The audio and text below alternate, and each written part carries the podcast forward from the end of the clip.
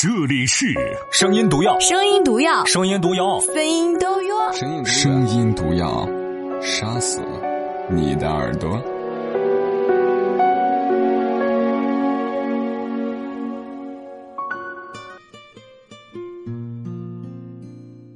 晚上好，各位亲爱的陌生人，我是马老师，欢迎收听今天晚上的声音毒药。有几天没有更新了，原因很简单，事儿太多啊，没有顾上。呃，声音毒药当中有一句广告语叫做“让你的耳朵怀孕”，然后在我们的呃微信公众账号“声音礼物”上，有朋友在留言说：“马老师这句话好污啊，让耳朵怀孕，你是得有多短多小啊？”看完这位朋友的热心提示。我就把他拉黑了。好了，闲言碎语不多讲啊，今天要说一个特别重要的事儿，要给我们的一位作者喵少女要道歉。前两天是一位呃微信 ID 是什么我就不讲了哈，在我们的微信公众号“声音礼物”推送的文章，这篇文章首发我所看到的首发是在人民日报上的，叫做《我为什么要这么拼》，我觉得写的特别好，于是就和大家分享了。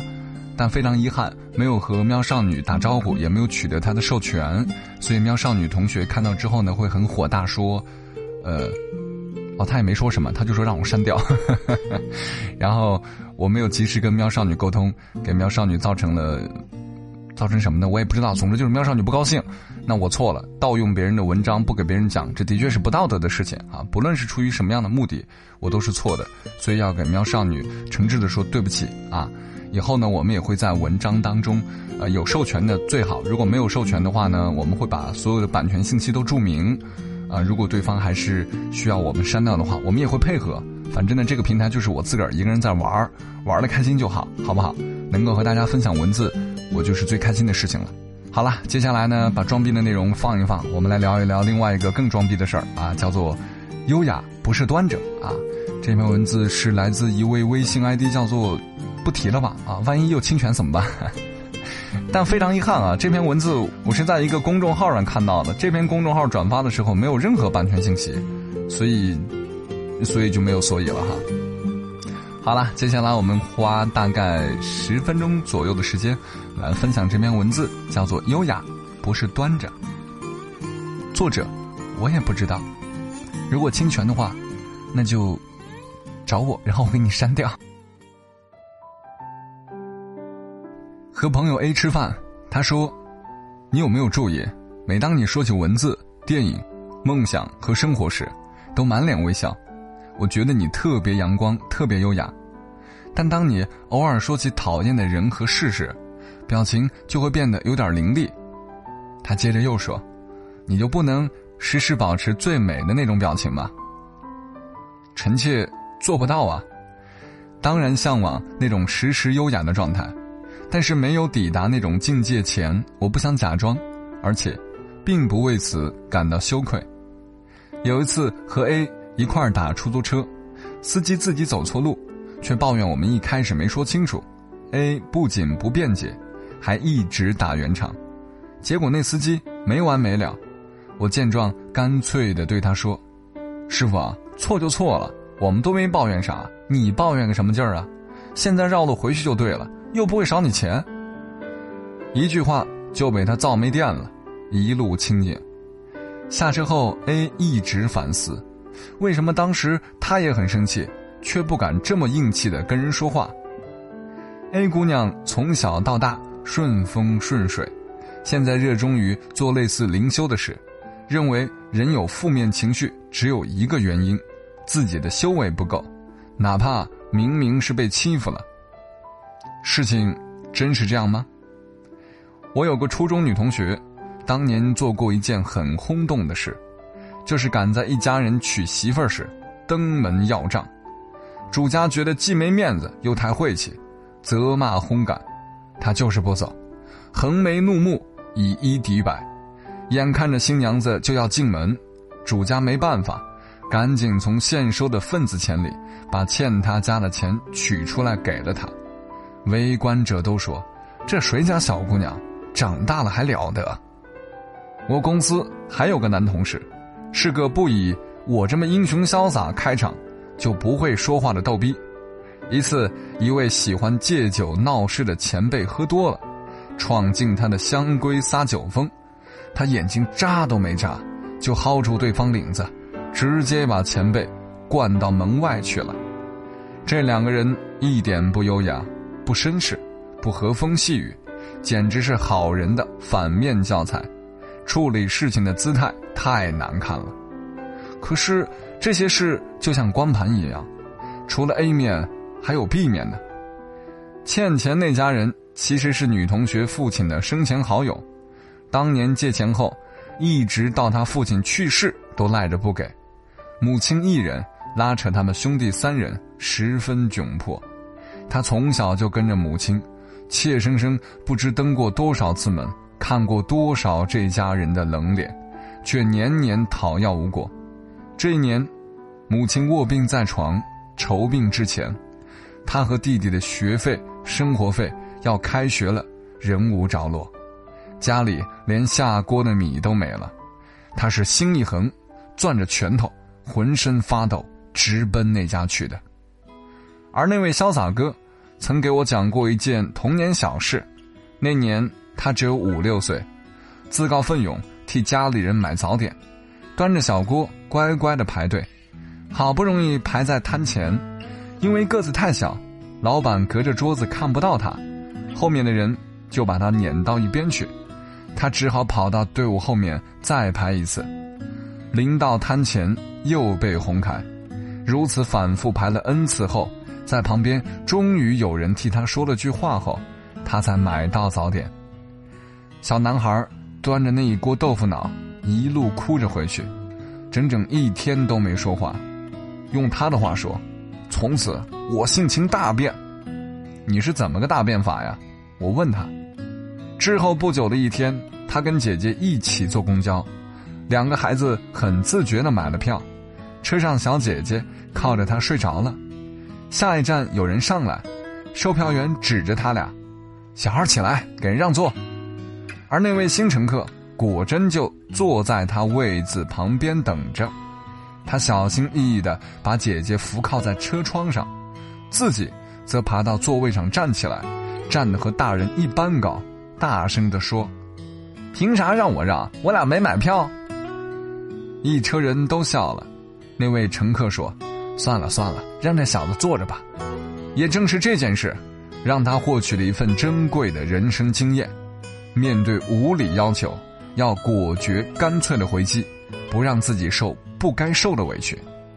三毛写过一篇文章，叫《西风不识相》，写他走过很多国家，见过很多人，吃过很多次亏后的感受。这个世界上有教养的人，在没有相同教养的社会里，反而得不到尊重；一个蛮横的人，反而可以建立威信。这真是黑白颠倒的怪现象。我也是看到这句话后。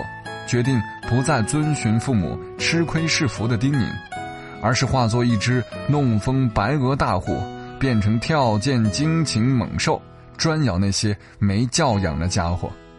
所以说，像 A 那种一遇恶意就先自省自查的人，是虎狼屯于街壁上谈因果，是伪鸡汤喝多了，不自觉就给自己的逃避和懦弱贴了金。不是所有的人都心地纯良，这社会鱼龙混杂。我们行走期间，眼前有时是优美文艺的旅行风光片，有时是遵循丛林法则的动物世界。要学会左手拿糖，右手握棒，遇到好人发颗糖，遇到群心的恶人一顿猛敲，剑拔弩张，甚至交手时的姿态，当然不可能好看。但打碎牙齿和血吞的优雅，我宁可不要。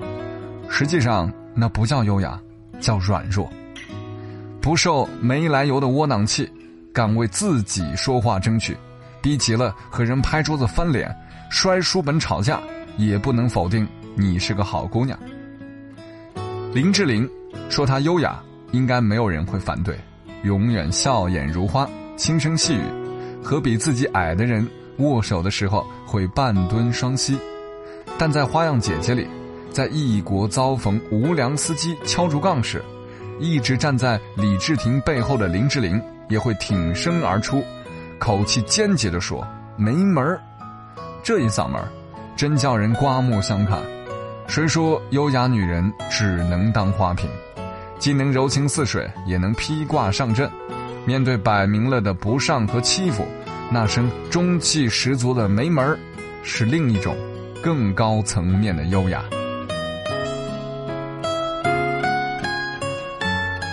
老惯例哈，马爷是一个特别矫情的人，每次看完这些文字，忍不住想逼逼两句。所以喜欢我逼逼的人，从现在开始我们才正式的逼逼啊！不喜欢我逼逼的人，从现在开始可以关闭这篇文章了，因为我已经读完了哈。但我个人觉得这篇文章其实挠到了一些痛点，但还是觉得有点偏。吃亏是福这个话呢，老人们总是这么讲，我曾经也不觉得是对，但是这事儿真的不对吗？我讲一个我自己遇到的故事哈。有一次几个兄弟一块儿喝酒，其中有一个喝的略多，微醺，然后这个人呢又属于那种就是怎么劝都不听的，非要酒驾，结果在一个非常窄的巷子里头，他还是头车，我们在后面跟着，他把另外一辆面包车给蹭了，当时都以为会打起来或者吵起来，因为那个兄弟本来就有点你你懂是吧？结果下车之后呢，那个兄弟坐在车上没吭声，任凭那个人各种讲，他都没吭声。这时候，后面车上的另外一个兄弟啊，老大哥三十多岁，站起来走到前面，开始跟那个小面包车的被蹭的人开始沟通交流，呃，发根烟啊，说说好话啊。结果对方那帮流氓原本跟我们这个兄弟打算干架的事儿，三言两语啥事儿没有。本来以为对方狮子大张口会要个一两千的，因为毕竟是我们的人喝酒了嘛。但是对方呢，只要了五百块钱，这事儿就了了。至此过程和我预想的完全不一样。那如果说用这篇文章的内容，呃，去灌输的话，我们是不是觉得自个儿委屈了，被讹了要干架，或者对方觉得自个儿委屈了醉驾，那我要去干架，是不是会演变成一场无法收拾的局面呢？所以高情商，我觉得才是最重要的，不是说我们一定要跟着谁去横着来或者干架。或者说要强硬的表达自己的观点，而是说如何把自己强硬的内心观点，通过某种别人能够接受的方式去表达出来。我觉得这才是核心。说白了是高情商，就是情商够高的人，能够把在任何事情当中让别人很舒服的接受。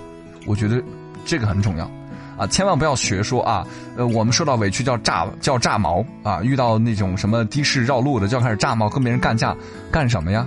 对不对？你说一弱女子半晚上的跟别人干架，你说你干得过吗？遇到歹人怎么办？对吧？所以呢，表达自己的情绪是对的，但是要学会合理的表达，包括场景很重要，对吧？明显对方不是善类，你还非跟他干架，那是作死，是吧？明明知道对方是个炮仗，你还非要去点他，那不炸死你，炸死谁呢？所以这篇文字看看就行了，别太当真啊！高情商，我个人觉得才是唯一。尤其是我活到这个岁数，我吃了那么多亏，我突然之间觉得高情商很重要。我早些年哪像文章中写的这样，我比他还屌，尿不到一个壶的事儿，我当场尿他身上啊，特别屌。现在回想一下，又能怎样呢？别人嘻嘻哈哈就能够解决的事儿，你跟别人干一架还不见得解决，你说谁惨谁傻逼，是吧？好了，今晚就这样。明晚我们看时间，努力更新一篇。我是马爷，有什么好文字，艾特到我的微信公众账号“声音礼物”，就这四个字的拼音“声音礼物”。再次给我们的喵少女道歉，喵少女，对不起。不论你听得到还是听不到，不论大家能不能帮我转转到那边，总之一句话，我错了啊！我也希望能够和喵少女长期合作和联系，但非常抱歉，我们这个平台完全就是公益，就是我一个人在这瞎玩，没钱，所以就这样吧。我是马爷，明儿再会，拜拜。